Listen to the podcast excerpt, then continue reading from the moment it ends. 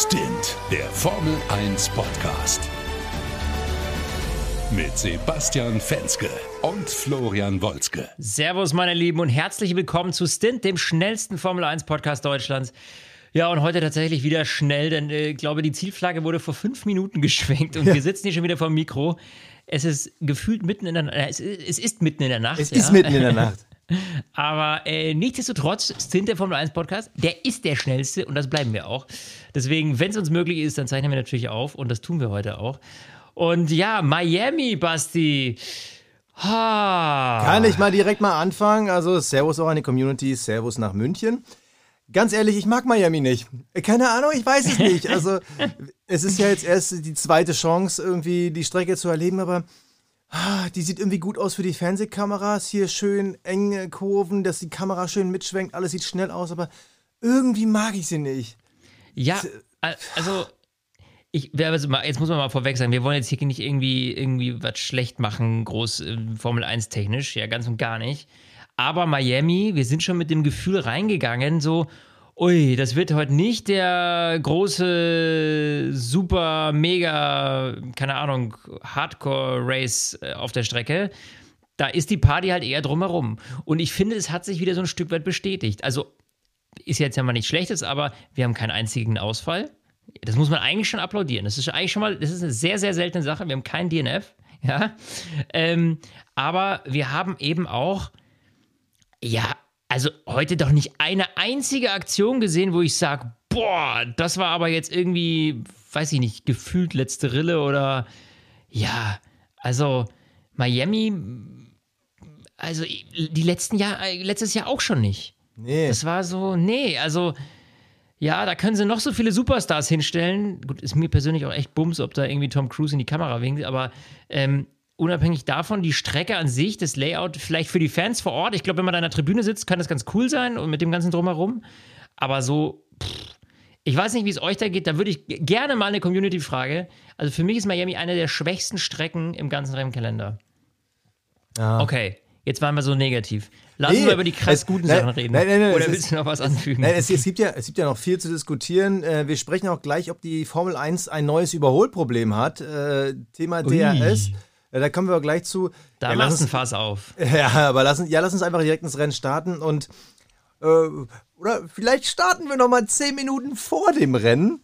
Und zwar ein alter Klassiker auf US Grand Prix kam wieder zurück und das war diese Announcement Show, diese Pre-Warm-Up-Show, diese Vorstellungsshow der Fahrer. Also ich erinnere mich daran, dass in Austin mal wie vor drei, vier Jahren, da gab es auch so eine nicht enden wollende Show. Ich finde es ja an sich cool, wenn man den, den Zuschauern vor Ort, aber auch am Fernseher wie eine Show bietet. So, Show ist geil. Aber hey Leute, 20 Namen aufzuzählen von Leuten, die vorm Fernseher alle kennen, sich aber für jeden Namen gefühlt eine Minute Zeit nehmen, LL Cool J dahinzustellen, man, wo man direkt schon bei der Vorstellung merkt, dass er die alle nicht kennt, außer Lewis Hamilton. Das und, ist immer so geil, gell? Das ey. ist immer, das ist, das finde ich immer super, wenn du einen hast, nur, du, du willst halt einfach den berühmten Namen haben, der aber nichts mit, mit dem nee. Metier zu tun hat und eigentlich keine Ahnung hat, der holt sich seinen Scheck ab, äh, weil ja. er da ist, wurde eingekauft, hat aber von dem Event an sich null Peil. So, das ist jetzt, gut, wir sind, wir arbeiten beim Fernsehen, wir kennen das, aber, aber prinzipiell mal, weißt du? Aber ich habe auch bei, absurd. Will.i.am ist ja auch gefühlt bei jeder dritten Strecke dabei. Das ist ja äh, ganz cool. Aber ich glaube, der kennt auch keinen anderen Fahrer als Lewis Hamilton. So und, ach nee, dann lass das. Also das wenn es nicht real ist, dann lass es bitte sein. Also das. Ah, ja, aber das also, die, äh, als er dann irgendwie vorgestellt hat, and the first driver from China, it's Zhou Guanju. Und denkst du, ey Leute, das ist Amerika. Niemand klatscht für einen chinesischen Fahrer und dass er der Erste aus China ist, ist jetzt, also es ist ein krasser Erfolg, dass dieser Mensch in der Formel 1 fährt, weil da muss man auch erstmal hinkommen. Dass der jetzt, dass er aus China ist, so what? Dann könntest du auch sagen, Lewis Hamilton ist der erste britische siebenfache Weltmeister. Äh, Max Verstappen Ja, ist der erste Nieder. Äh, Die mussten halt, schau mal, die mussten in dem Moment halt für jeden irgendwas Specialiges finden und bei ihm ist ihm halt eingefallen, dass er der erste Chinese ist. Also, Ja. keine Ahnung, das ist so, äh, so what? Lass die Amis mal Amis sein, ähm, lass uns doch mal auf die. Auf aber die, das Geile ist nicht, sorry, eins muss ich noch sagen, dass Logan Sargent dann äh, als einziger, außer Max Verstappen am Ende noch, aber Logan Sargent als einziger das Mikro bekommt, um reinzureden, obwohl er halt der Letzte ist. Äh, es, äh, nee, es ist einfach Ja. nur übertrieben funny und jedes Mal dieses künstliche, dieses künstliche Hafenbecken, was sie da reinbauen, dieses Fake Ja, das finde ich auch absurd. Ey Leute, absurd. also Ja, mit dem Stadium und so, alles cool, aber weniger ist manchmal mehr, mehr Realness. Ja, und, und schon ist schön. So, aber jetzt lass uns über Autorennen reden. Ja, also ich glaube, als allererstes müssen wir mal, äh, also ich weiß, die Awards, die kommen noch, ja, aber hey, Halleluja, Max Verstappen hat heute mal wieder, ich muss es leider so sagen, ähm, also echt was abgerissen. Ja. Ich finde, jetzt können wir da mal eine ganz interessante Diskussion führen, die ähm, Ralf äh, vorhin aufgemacht hat bei Sky. Okay. Und zwar, dass das zum großen Teil auch Glück war, weil eben aufgrund der schlechten Qualifying-Positionierung ähm, man Verstappen auf hart gesetzt hat als ersten Reifen und als auf den gelben als zweiten Reifen. Was zur Folge hatte, ähm, dass, der dass der harte Reifen mit dem schwereren Auto ziemlich gut zurechtgekommen ist und als der Wagen dann leicht war, natürlich auch das volle Potenzial vom weichen Reifen nutzen konnte, ohne dass man den zu schnell kaputt gemacht hat. Jetzt ist meine Frage, war das Dusel oder ist da auch einfach dieses Stückchen, Max Verstappen schafft halt einfach mit einem 45 Runden alten Schlappen immer noch die geilsten Zeiten hinzuklotzen und äh, irgendwie die gleichen Zeiten zu fahren wie Sergio Perez auf einem neuen Satz äh, äh, ähm, harter Reifen.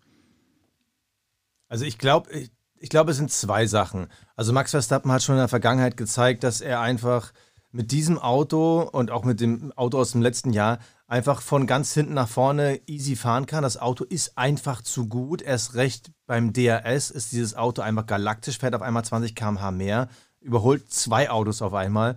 Also das Auto ist schon wahnsinnig gut. Max Verstappen ist wahnsinnig gut, aber er war auch schon früher ein Reifenflüsterer. Also ja, ähm, ich fand jetzt das Gedankenspiel gut. Wenn jetzt beide aus Startreihe 1 gefahren wären, hätten sie natürlich beide den gelben Reifen gehabt. Was denn auch sonst? Und vielleicht wäre es dann spannender gewesen. Also, wir haben ja im Vergleich dazu gesehen, die roten Schlappen bei McLaren, die waren ja nach einer Runde tot. Also, natürlich ist die Konstellation ihm dann zugute gekommen, aber come on, nach, was ist er, irgendwie 44 Runden oder so gefahren und ist am Ende schneller gewesen als Perez? Ähm, Das, da, da, also also, sorry, da, da, kannst Glück. du doch. Ja, aber da kannst du doch ehrlicherweise auch nur sagen, also wenn du mit über 40 Runden alten Schlappen, mit denen du dich auch noch vom Platz 9 nach vorne gefahren hast, das heißt, du warst dauernd irgendwie auch mit Dirty Air und ne, was nicht alles. Also die Reifen hatten jetzt ja nicht das beste Leben hinter sich. Und trotzdem schafft es Max Verstappen, diese Reifen so zu managen, offenbar, dass sie nach 40 Runden immer noch so gut funktionieren, dass ein Perez mit neun harten Reifen nicht mithalten kann. Ähm, das ist doch, äh, also da- das ist in meinen Augen nicht mehr nur dieses Glück, dass da irgendwie zur richtigen Zeit auf den richtigen Reifen gesetzt wurde, sondern das ist ja schon fast Zauberei. Also ich, ich denke mir die ganze Zeit so, der war immer noch nicht in der Box. Es kann doch nicht sein und der holt ja immer noch Zeit auf Perez raus. Also du hast oben so diese Zeitanzeige gesehen, okay, Perez ist Ja. jetzt gerade 16 Sekunden hinter, also nach seinem Boxenstopp, hinter Max Verstappen. Und dann denkst du, okay, Max muss nochmal stoppen, Boxenstopp braucht so und so viele Sekunden, also, ne, gerechnet aus, wird noch nicht ganz klappen. Und dann siehst du, so wie aus den 16 Sekunden Rückstand ähm, 18 Sekunden werden, wieder 19 Sekunden werden, so, wo ich mir denke, das kann doch nicht sein, ähm, dass der dann immer noch quasi Zeit rausfährt, der Verstappen. Also das fand ich schon wahnsinnig absurd. Also wo holt der das raus? Das ist unmenschlich. Und äh, da muss man echt sagen, also ja, pff, krasse Leistung halt einfach. Also, äh, da, das war heute schon sehr bemerkenswert, fand ich. Das ist mir sehr ins Auge gestochen. Äh, Ja, absolut. Natürlich ist, ist da die Frage, hat Perez schon angefangen, mittendrin zu managen, weil er wusste, es wird am Ende ein Duell genau auf die, diese Situation hinaus, dass Max Verstappen mit weichen Reifen von hinten kommt? Ich glaube schon. Aber ich glaube, man muss ja auch noch eine andere Frage stellen. Hätten wir Sergio Perez in der umgekehrten Situation das gleiche zugetraut, dass Sergio von P9 losfährt auf Hard, dass er dann am Ende so easy locker vor Max Verstappen Na, hätten äh, als wir erster. wahrscheinlich nicht. So, und deshalb ist es natürlich auch noch die fahrische Leistung. Also es wäre spannend gewesen, was passiert wäre, wenn es mal andersrum gegangen wäre oder wenn Max Verstappen auch auf den Gelben gestartet wäre. Wir haben ja bei allen Fahrern gesehen, die auf Hard losgefahren sind, dass es grundsätzlich ganz gut war, bis auf vielleicht bei Nico Hülkenberg, über den reden wir gleich. Aber an sich hat es ja allen geholfen. Es hat Lewis Hamilton geholfen, äh, es hat den Alpines geholfen. Also Ja, ja. ist, ja, dieses Glück hat ihm in die Karten gespielt, aber ich glaube trotzdem, selbst wenn er auf Gelb gestartet wäre, wäre er Minimum als P2 ins Ziel gekommen, wenn nicht sogar besser, weil Perez kam ja gar nicht weg. Also als, als Max Verstappen auf Platz 2 gefahren ist, ich habe es mir aufgeschrieben, äh, in Runde 15. Also nach 15 Runden war er in dem Moment dreieinhalb Sekunden hinter Perez. Das heißt, Perez hat es geschafft, in 15 Runden nur dreieinhalb Sekunden rauszufahren. Klar, Max Verstappen hatte zwar DRS-Fenster, aber gleichzeitig hatte er dann wiederum Verkehr in den falschen ja, Situationen. Eben.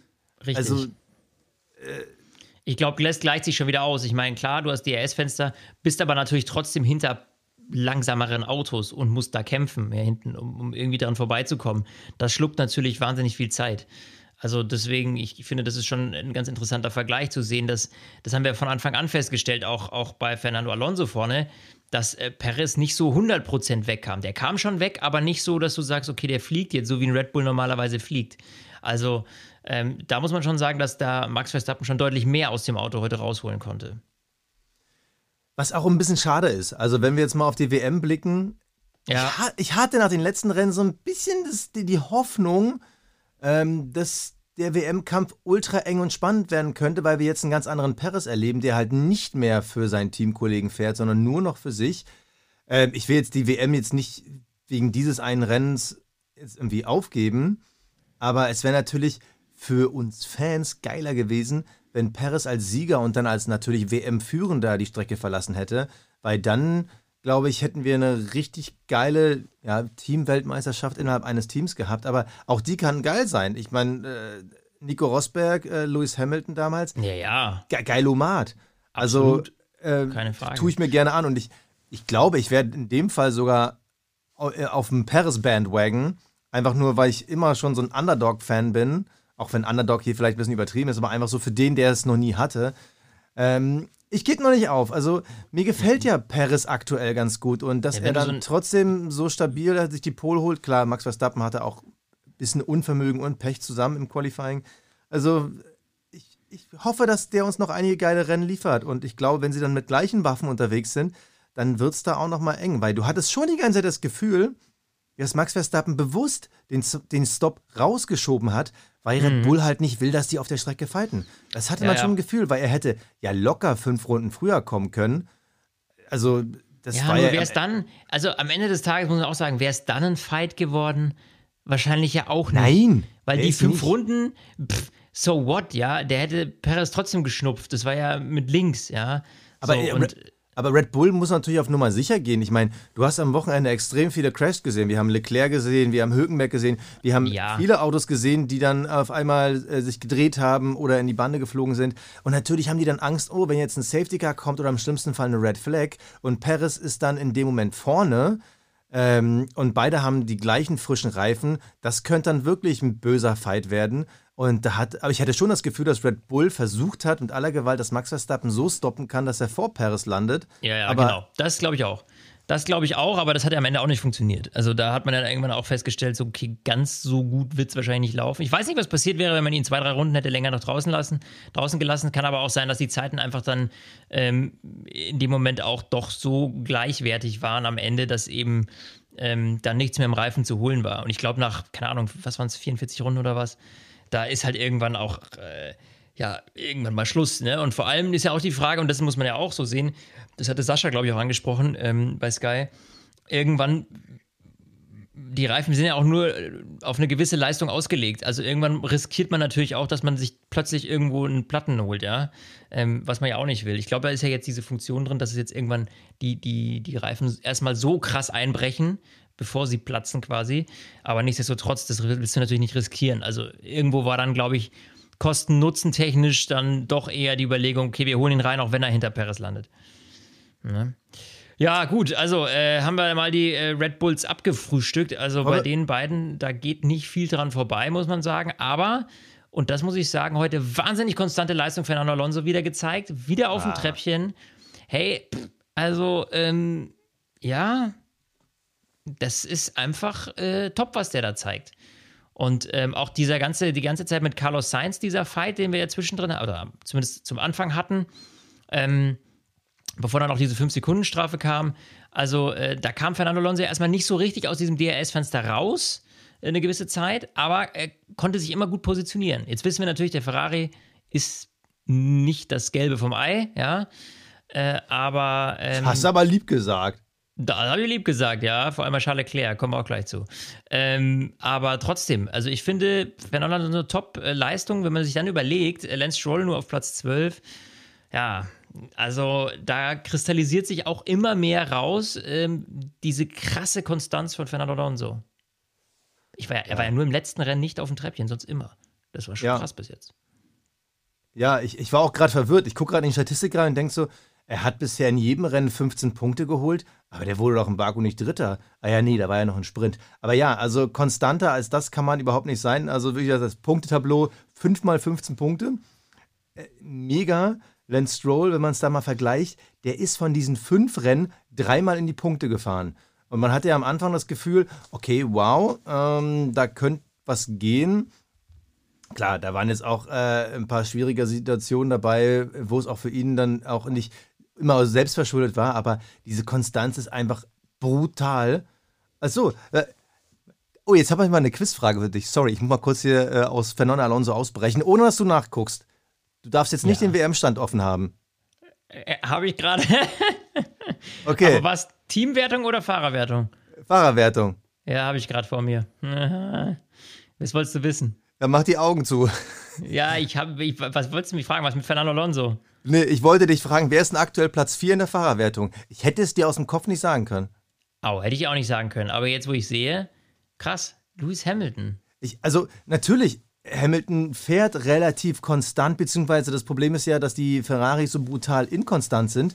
Aber ich hätte dir jetzt äh, annähernd die Verteilung gar nicht sagen können. Also aktuell Lewis Hamilton 4, Carlos Sainz 5, George Russell 6 und Charles Leclerc 7.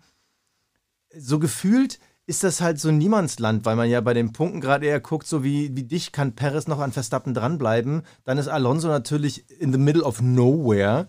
Und Ja. erst dann beginnt da das kleinteilige Puzzle an Fahrern, die irgendwo Punkte gesammelt haben oder sammeln wollen. Ähm, krass, ist mir gerade mal aufgefallen. Aber ja, Alonso, um es zu beenden, Baku war halt ein Ausreißer. Da haben sie gesagt, es gab halt ein massives DRS-Problem. Keine Ahnung, wo sie gelandet werden oder wo Fernando Alonso gelandet wäre, wenn sie das Problem nicht gehabt hätten. Aber wir sehen halt, es war ein einmaliger Ausreißer und sie sind halt vorne mit bei. Wenn du dir die Abstände anguckst, natürlich ist Alonso 26 äh, bzw. 30 Sekunden hinter Max Verstappen und dann Sergio Perez. Aber auch dann schon wieder einen ordentlichen Schluck aus der Pulle vor George Russell mit 5 Sekunden und Alonso musste halt nie fighten. Das heißt, äh, der ist ja hart rumgecruised, hat am Ende noch ein bisschen versucht, die schnellste Runde irgendwie anzugreifen. Also, die spielen immer noch in ihrer eigenen Liga und sind eigentlich alone best of the rest und dahinter kommt äh, behind the best of the rest. Äh, erst mit den Mercedes und den Ferraris. Aber komm, lass mal wieder, lass mal, lass mal äh, zu den Ferraris kommen. Ja. Ich finde, das war schon wieder so ein typisches Ferrari-Wochenende. Also Leclerc mit zwei fetten Patzern. Noch wissen wir nicht, weil es ja so knapp nach dem Rennen ist, was jetzt so die Begründung war, aber für Leclerc schon wieder ein Wochenende zum Wegwerfen. Also, pff, also bis auf Baku war jedes Wochenende irgendwas. Ein Defekt, ein Crash. Das ist einfach bitter. Ja, und da muss man sagen, äh, also auch wenn wir diesen Patzer heute hatten mit der 5-Sekunden-Strafe bei Carlos Sainz, also aktuell, sage ich dir ganz ehrlich, Charles Leclerc sieht nicht gut aus im Vergleich. Also muss man ganz ehrlich sagen, was die Konstanz angeht, er hat sich ja wieder irgendwie beklagt, heute das Auto würde hüpfen, irgendwie würde irgendwie rumbumpen oder springen, keine Ahnung was, irgendwie sowas in der Art. Ich kriege es nicht mehr genau zusammen. Egal. Ähm, auf jeden Fall, also ja, kann er, also was ist da los? Also, ähm, dass er so gar nicht äh, das, das auf die Kette kriegt. gut, da waren jetzt natürlich auch Motorenprobleme dieses Jahr schon dabei, etc. Also es war ja meist eher nicht seine Schuld, aber du hast genau so, so eine ja, aber Wochenende dieses Wochenende, dieses, dieses Wochenende war seine Schuld, ganz klar. Also wie gesagt, mir ist auch die Begründung fürs Rennen am Ende des Tages egal, weil wir sehen ja an Carlos Sainz, dass mehr möglich war. Und äh, das, also ich, ich frage mich halt immer noch, was ist der Ferrari für ein Auto? Ist jetzt der Mercedes wirklich besser im Rennen oder stellt sich Ferrari, egal ob jetzt Team, Technik oder Fahrer, einfach nur doof an? Denn in Baku hatte man das Gefühl, okay, Charles Leclerc ist eigentlich als einzelner Fahrer schon irgendwie einen Ticken besser im Rennen als die Mercedes. Aber er, es, das Paket kriegt er einfach nicht zusammen. Carlos Sainz, bei allem Respekt, immerhin Platz 5, aber die Mercedes sind besser als er. Und ich, ich kriege diesen Ferrari nicht eingehauen. Ist es jetzt das drittbeste Auto? Ist es das zweitbeste Auto, aber immer wieder mit Pech unterwegs? Ich, und vor allem, wo wollen die hin? Also, ja. es ist halt immer also noch ein Team, wo einfach nichts zusammenkommt. Verdammt schwierig, ja. Gebe ich dir vollkommen recht. Also deswegen, also Ferrari da, pff, ja, was soll man dazu sagen? Aber was soll's? Du wirst wahrscheinlich in spätestens Sommerpause sagen, neuer Teamchef muss her. Ja, natürlich. ist ja so ein klassisches Ferrari-Ding. Man wechselt einfach mindestens einmal im Jahr oder alle zwei Jahre den Teamchef aus. Äh, vielleicht wird es ja dann besser, ne? Ähm, ich, ich ähm, glaube, bei Ferrari ist immer das Problem die Ansprüche. Also die müssten halt so HSV-mäßig, die müssten eigentlich einmal, äh, keine Ahnung, in die Formel 2 absteigen. Nein, geht natürlich nicht, aber man ist halt immer noch aus der Michael Schumacher und man muss natürlich auch sagen, Kimi ja, Räikkönen. Man muss diesen Druck wegkriegen. Genau, man hat halt jedes Jahr immer noch den Anspruch, ja, wir wollen um die Weltmeisterschaft fahren. Nee, eigentlich müsstet ihr erstmal den Anspruch haben, wir wollen wieder als Team stolz sein, dass wir alles zusammenkriegen und danach gucken wir nach der Leistung. Und eigentlich seit auch der äh, Alonso-Vettel-Ära, man hat ja immer die Weltmeisterschaft angepeilt, man war auch immer nah dran. Aber als das dann so abgebrochen ist, war man eigentlich gut weit weg immer. Und ich glaube, sie sind einfach nicht mehr ihren Ansprüchen gerecht unterwegs. Natürlich wollen sie Weltmeister werden. Jeder von denen will Weltmeister werden. Aber jetzt Alpine geht ja auch nicht an den Start und sagt, yeah, wir holen uns die Weltmeisterschaft. Ja, ich glaube, es ist so ein bisschen, um da den, den Vergleich zu ziehen, ähm, Aston Martin freut sich über seine Erfolge, die sie dieses Jahr haben, wie ab und zu mal auf dem Podium stehen. Oder genau, okay, fast jedes Rennen auf dem Podium stehen, ist ein bisschen übertrieben, aber diese Performance-Steigerung natürlich vielleicht eher als irgendwie ein Carlos Sainz auf P3. Ich glaube, da wird nicht so viel Party geschmissen, wie ähm, wahrscheinlich jetzt jedes Mal bei Aston Martin, wenn ja. Fernando Alonso auf 3 steht, weißt du, weil plötzlich so dieses, boah, wir haben da echt was gerissen.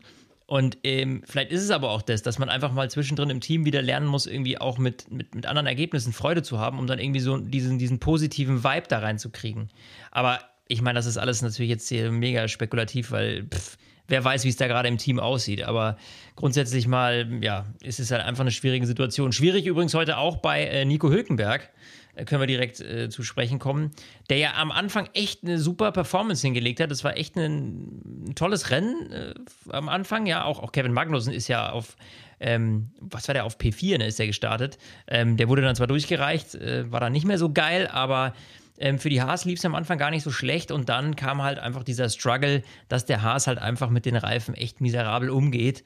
Und ähm, ja, der harte Reifen von Hülkenberg, der war ja dann relativ schnell schon hinüber und dann war das ja eine einzige Rutschpartie bei dem noch.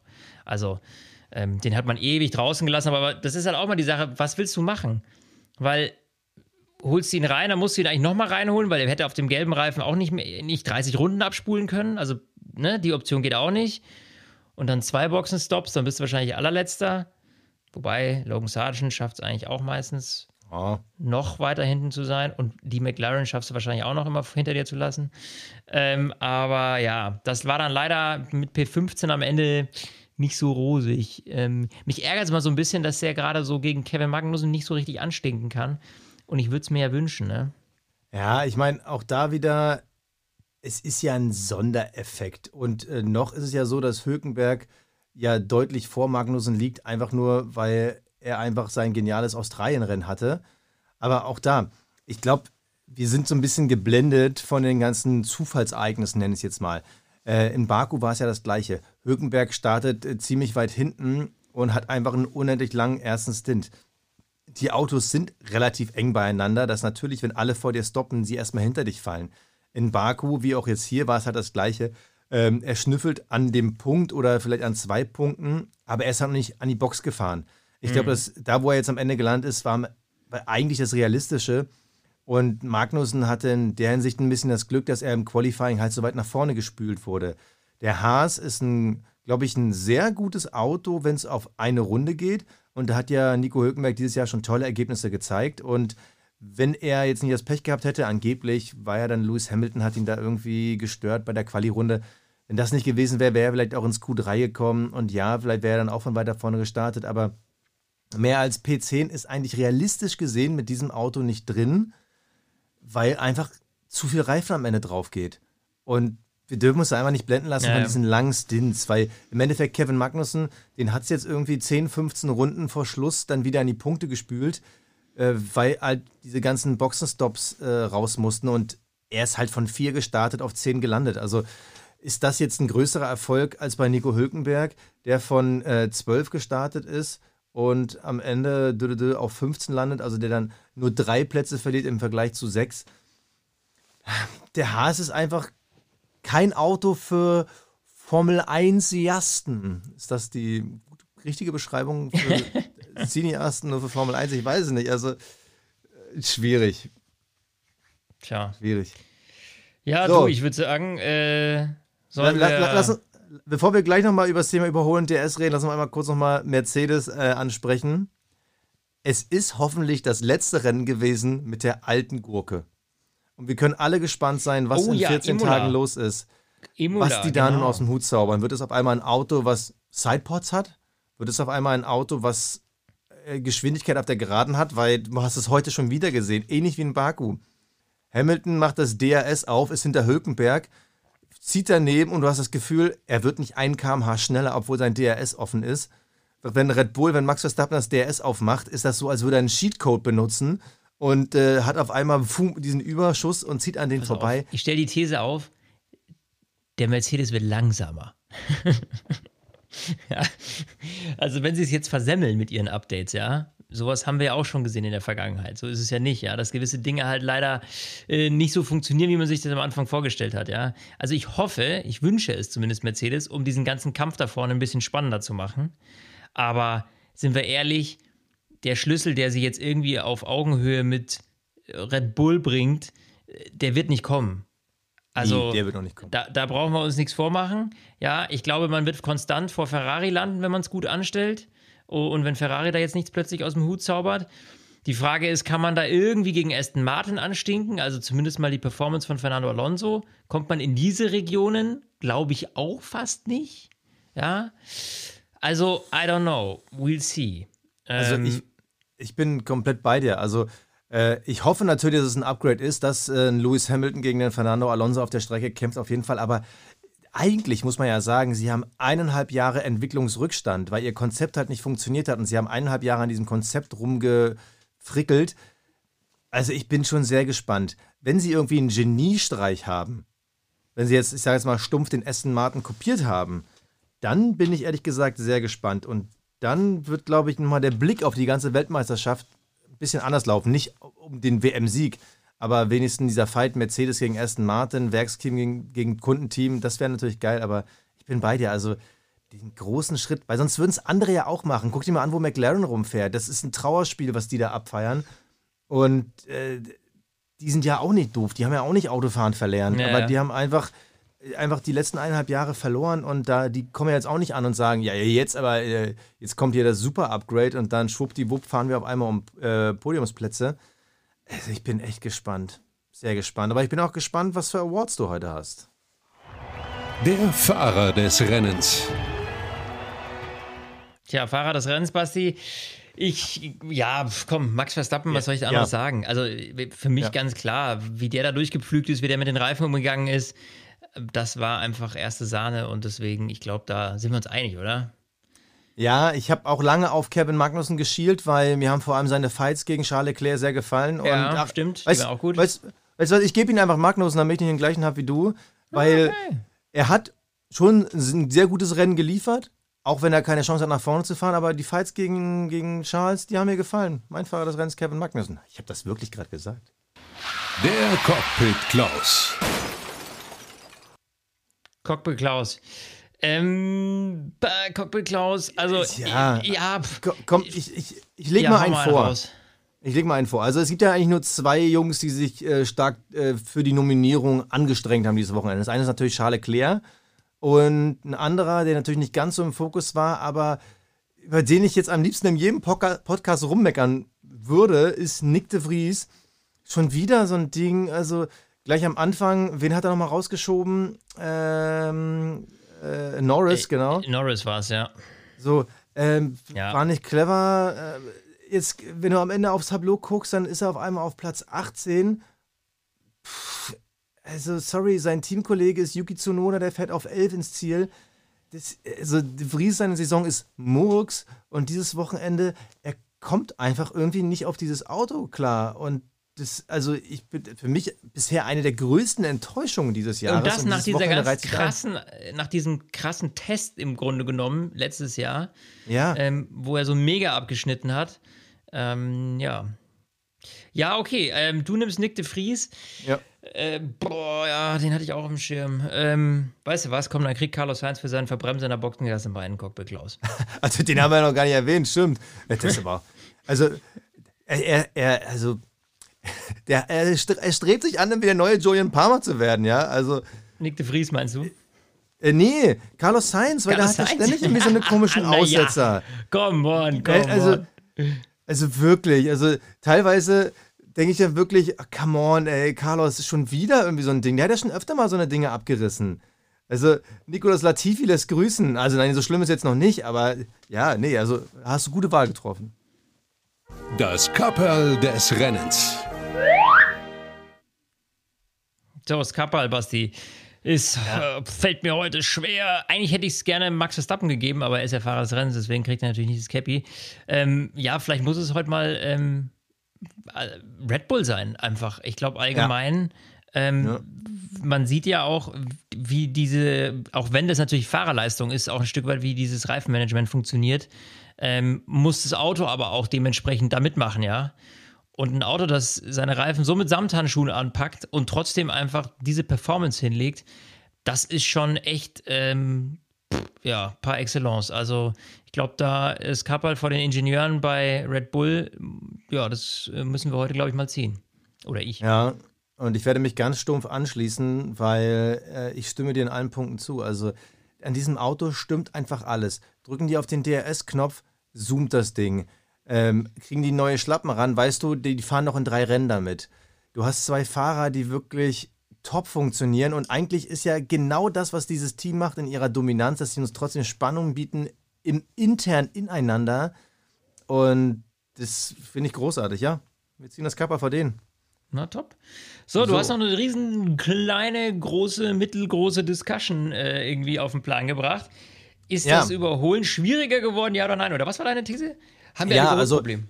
Ja, also mal ein bisschen zusammengefasst. Also natürlich haben wir noch zu wenig Rennen gehabt, aber wir sehen dieses Jahr schon eine leichte Veränderung. Gut, wir hatten jetzt in Miami und in Baku wurden DRS-Zonen gekürzt. Angeblich, weil Mercedes äh, so ein bisschen interveniert hat, weil Red Bull so einen krassen DRS-Vorteil hat. Äh, keine Ahnung. Aber man hat schon das Gefühl, wir haben wieder mehr DRS-Züge. Ja, die Autos können halbwegs da hinterherfahren, aber irgendwie bist du relativ schnell mittlerweile in den Rennen, wo du halt nach fünf Runden siehst, okay, und auf einmal geht gar nichts mehr. Auf einmal ist ein Lewis Hamilton gefangen im DRS-Zug, auf einmal ist ein Charles Leclerc gefangen im DRS-Zug. Wir haben in Baku gesehen, dieser gigantische DRS-Zug, das war, glaube ich, oh, das waren Alpin und dann äh, Hülkenberg. Also irgendwie ist es, äh, entwickeln wir im zweiten Jahr der neuen technischen Regelungen wieder so einen Schritt rückwärts. Dass Nie- irgendwie das Ja, aber- vermeintlich einfache Überholen weg ist. Ja, ich, ich, ich weiß, was du meinst, äh, aber jetzt mal ehrlich, allein wenn ich mir, das, wenn ich mir Miami jetzt angucke, hat es dir an Überholmanövern gemangelt? Also ich fand, Ja, es wurde äh, verdammt viel überholt. ja, aber weil auch verdammt viel Max Verstappen gezeigt wurde. Also, wenn jetzt Max Verstappen von der 1 gefahren wäre. Naja, wir also- hatten auch, äh, du hast ja selber gesagt, wir hatten da Magnussen, wir hatten äh, Carlos Sainz mit, mit, mit ähm, Alonso vorne. Wir hatten Ja, Hülkenberg da, der mh, hin und her mal durchgereicht wurde. Also da gab es schon situ viele Situationen. Also ich finde schon, ähm, da- das, also mir ist es jetzt persönlich, weil du jetzt diese Frage so aufgemacht hast, ich habe persönlich noch nichts bemerkt, dass es mir jetzt irgendwie negativ aufgefallen wäre. Was ist, ich meine? Und ich gucke ja auch, also wir gucken ja eh jede Rennen, jedes Rennen. Ja, Dementsprechend, Auch, Also- auch die Fahrer sagen, es ist halt schon einen Ticken schwieriger, weil natürlich die Autos entwickeln sich weiter. Obwohl die Autos ja dieses Jahr wegen dem Porpoising, Bouncing, whatever, ähm, höher gelegt wurden, hat man sich trotzdem im zweiten Jahr des technischen Reglements äh, weiterentwickelt und das Auto hat wieder mehr Abtrieb und die Fahrer sagen selber, es ist weniger Windschatten geworden. Und es ist ja der Beginn einer Entwicklung. Noch spüren wir das nicht so sehr am Fernseher, aber wir sind und das ist jetzt meine These da, ich glaube, wir sind schon wieder kurz vor dem Knackpunkt, dass man demnächst wieder eingreifen muss, um was zu verändern. Also die Woche wurden Fahrer gefragt, ich habe es bei Sky Sport UK gelesen und da fand ich viele Sachen auch bemerkenswert. Also auch ein George Russell, der dann meinte, äh, wir merken das sofort. Also vor allem bei Mercedes, die ja durch ihr schlechtes DRS Probleme haben. Also es gab große Entwicklungen im Bereich DRS. Einige Teams sind stehen geblieben, siehe Ferrari, siehe Mercedes. Einige Teams haben einen Boost bekommen. Dazu gehört halt äh, Red Bull, aber du merkst auch bei den Alpines, das ist ein Ticken, also die sind ein bisschen runter geworden, aber du siehst bei Red Bull halt diese krasse Entwicklung. Ähm, und bei den Teams, bei denen es stehen geblieben ist, die haben halt wirklich es schwierig. Natürlich hast du immer noch viele Überholmanöver, klar. Aber wir sind am Anfang einer Tendenz, die äh, bald schon wieder eigentlich eine Änderung verursachen wird. Und äh, da wurde halt darüber gesprochen, was kann man ändern. Und dann hast du natürlich sofort wieder die Reifenthematik.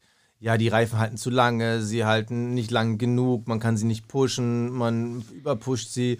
Und ich fand es interessant, George Russell hat dann in den Raum geworfen, Leute, wir reden halt äh, so ein bisschen an dem Thema vorbei. Eigentlich müsste Pirelli einen Reifen bieten, den wir zehn Runden hart pushen und dann fällt er zusammen. Dann hast du die ganze Zeit Fahrer, die pushen und du hast auch mehr Boxenstops. Und dann hast du automatisch so Verwerfungen im Feld. Dann ist der eine Reifen wieder länger dabei, der andere nicht. Und dann fällt das Problem mit dem DRS auch nicht mehr so auf. Und da ich so, ha, interessante These. Aber wäre das wieder gut für die Formel 1, wenn wir schon wieder zu viele Regeländerungen haben, um irgendwas zu verursachen, was normal eine Evolution ist? Also, ha, Ja, also, es ist aber, es- das ist, ja, das ist, das ist eine ganz schwierige Thematik, weil die Frage ist, wie, ne, du willst ja so wenig wie möglich eingreifen, musst aber halt manchmal, weil es nicht anders klappt. Und ich finde, an Reifen haben wir doch in den vergangenen Jahrzehnten, wie oft wurde an Reifen schon rumgewurschtelt? Also, Ah. am Ende, weißt du, wenn die Reifen wieder irgendwie äh, zu schnell einbrechen, dann heißt, äh, die konnten nicht richtig fighten. Dann, dann werden wir nämlich um Fights gebracht, weil dann hast du nämlich das Problem, dass zwei Autos vier, fünf Runden hinter dem Vordermann herfahren, aber dann ist Feierabend. So. Also, dass die Reifen dann plötzlich einbrechen, das ist immer so eine Sache, wo ich sage, naja, dann wird es ja auch teilweise auf der am anderen Ende quasi äh, weniger Kämpfe geben. Weil du eben die Situation hast, dass sie eben nicht mehr so lange hintereinander herfahren können. Gerade dieses eng an eng fahren über mehrere Runden hinweg, das ist ja eigentlich das Coole, was wir jetzt haben. Und ich glaube, das würdest du dadurch kaputt machen. Weil dann hast du wieder dieses Thema, dann werden Überholmanöver wieder ähm, über die Boxengasse gemanagt. Ja, klar. Ne, das, hast, das, das darf man auch nicht vergessen. Und das will ich ja auch nicht, dass man dann sagt, okay, du hast jetzt noch zwei Runden, wo du dranbleiben kannst und dann machen wir halt einen Undercard, fertig. Das will ich ja eigentlich nicht, weil ich meine, scheiß Überholmanöver in der Boxengasse, sorry, aber fast viel langer, einen langweiligeren Positionswechsel gibt es ja nicht. Also, ich will ja, dass sie möglichst lange hintereinander auf der Strecke gegeneinander kämpfen können. Und ähm, solche Sachen wie, dass ein Carlos Sainz beim Aston Martin im DRS hängen kann und das über 15 Runden oder was, ist ja eigentlich geil. Weil du ja ne, dadurch ja auch Situationen erzeugst, ähm, die auf der Strecke ausgetragen werden. Also Ja, aber da hast du ja zum Beispiel heute gesehen, dass die Verkürzung, Entschuldigung, dass ich ins Wort falle, äh, dass durch die Verkürzung des DRS Carlos Sainz, äh, der hatte halt nicht so richtig die Möglichkeit, öfter zu attackieren, weil er halt nicht nah genug rankam. Also ich habe auch- ich hab auch das Gefühl, dass in der Entwicklung des DRS da irgendwie äh, so eine Unwucht reingekommen ist. Weil zum Beispiel siehst du auch bei dem Aston Martin, die sind ganz gut da aufgestellt. Zwar nicht so gut wie die Red Bulls, aber die sind da wirklich ganz gut aufgestellt. Und halt bei Ferrari und Mercedes siehst du halt, da hast du halt nicht so einen krassen DRS-Effekt. Und ich, ich bin halt mal gespannt, ob du jetzt eine viel krassere Entwicklung in Richtung des DRS bekommst oder vielleicht sogar extrem hast, wo man dann überlegt, ah, muss man vielleicht äh, beim Flügel oder irgendwie in die Richtung ein Einheitsteil bauen? Kannst du natürlich nicht, weil du die Aerodynamik des Autos ja dann äh, massiv beeinflusst. Aber ich glaube, das wird ein Thema, das wird jetzt so langsam so ein bisschen aufwaben, äh, wabern.